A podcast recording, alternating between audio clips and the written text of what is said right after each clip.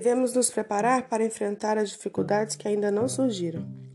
O inverno rigoroso, que ainda não despontou, a crise que ainda não se instalou.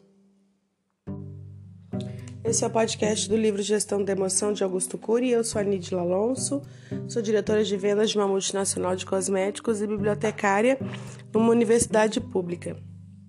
As leituras e essas informações trazidas a partir dela podem nos acrescentar muito no dia a dia, porque são tantas coisas que a gente às vezes não conhecia ou se conhecia não colocava em prática e quando a gente escuta hum, consegue quem sabe fazer uso dessas informações na nossa vida.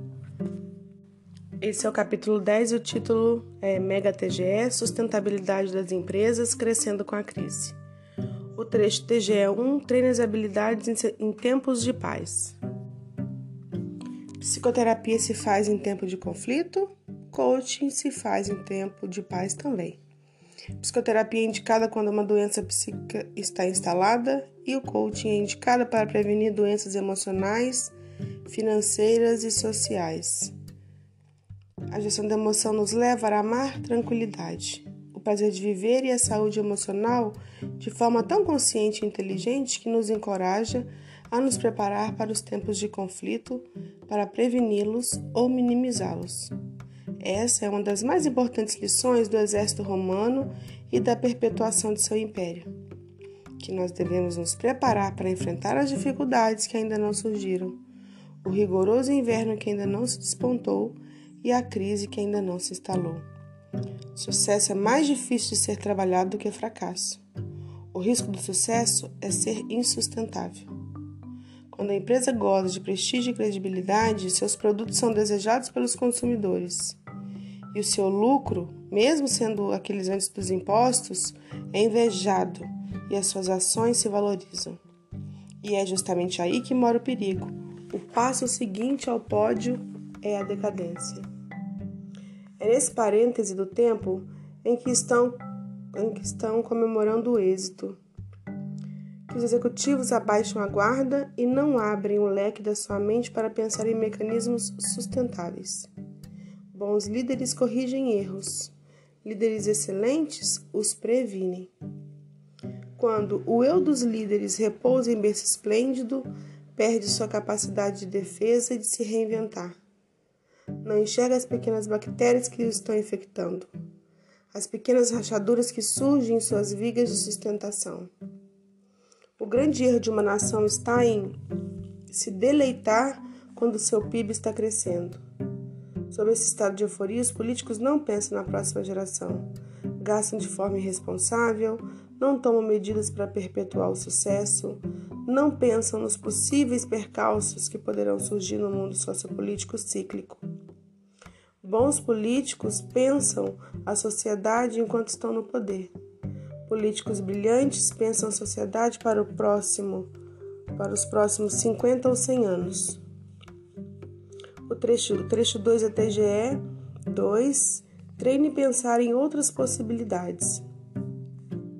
Para antecipar as mais diversas crises e conflitos e preveni-los, não basta treinar habilidades em, em tempo de bonança. É necessário abrir ao máximo a mente para pensar em outras possibilidades, libertar o imaginário e oxigenar a criatividade. Para isso, faz-se necessário aquietar os julgamentos, recolher as armas, confrontar as verdades, romper paradigmas, abrandar as críticas, perceber o movimento das folhas antes que caiam da copa. Quem quer pensar em outras possibilidades deve ter intimidade com o universo das indagações. Tem de bombardear seu cérebro com questionamentos corretos sobre as habilidades de um líder multifocal e eficiente.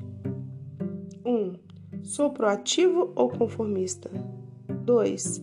Liberto ou asfixio a imaginação dos, meus, dos meus liderados.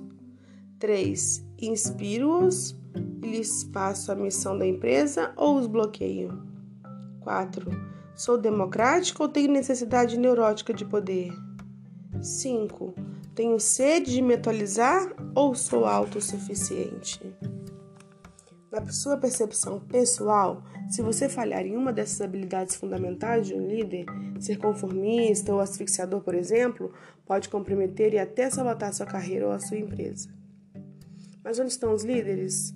Onde estão os executivos, gerentes ou membros de conselho de uma empresa que têm a coragem de submeter a uma autoavaliação e à avaliação de seus liderados?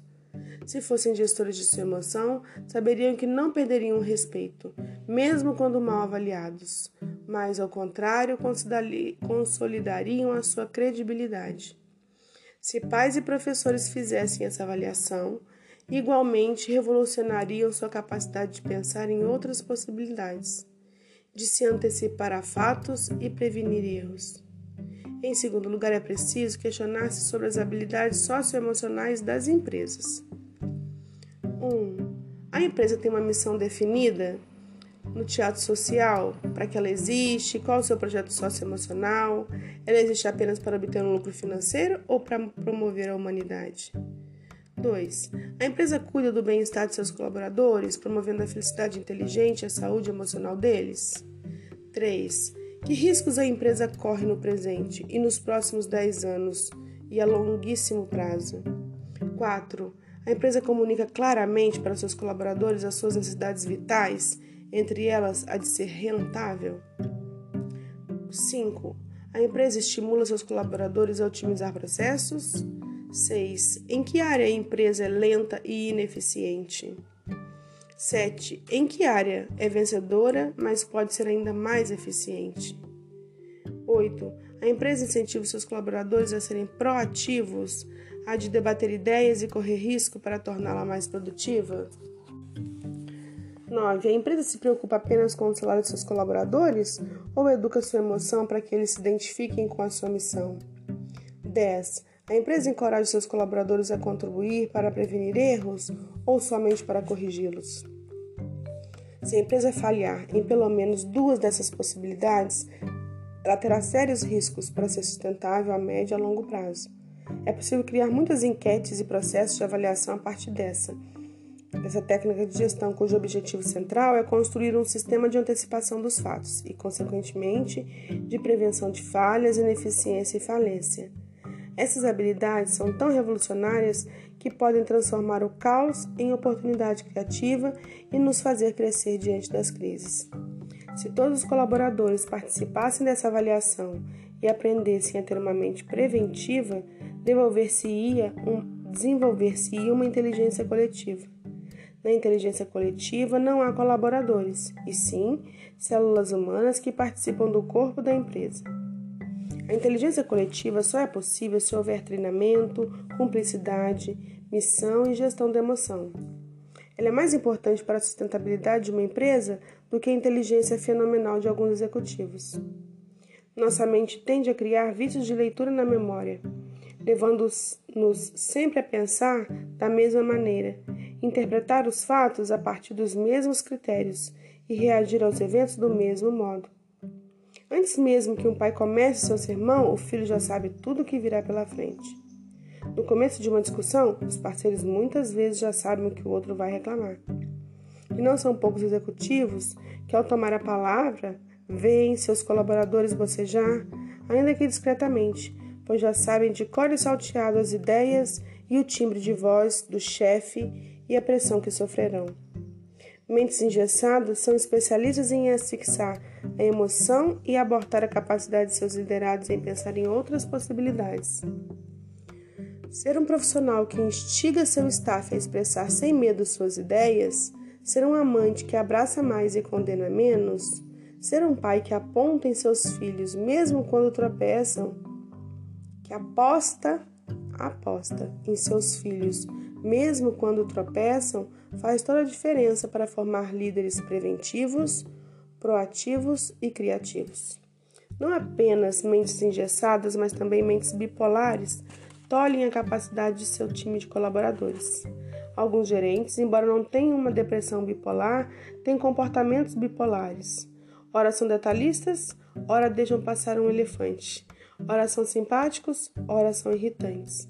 Ora são tolerantes, ora são implacáveis. Se um líder não anula a sensibilidade nem elimina a poesia, Ao contrário, as irriga. Quem enxerga apenas com os olhos da face não vê a dor cálida de seus filhos, nem parceiro, nem de seus amigos ou seus colaboradores. Julga comportamentos, atua nos sintomas, porém nunca nas causas. Você sabe identificar que tipo de líder você forma?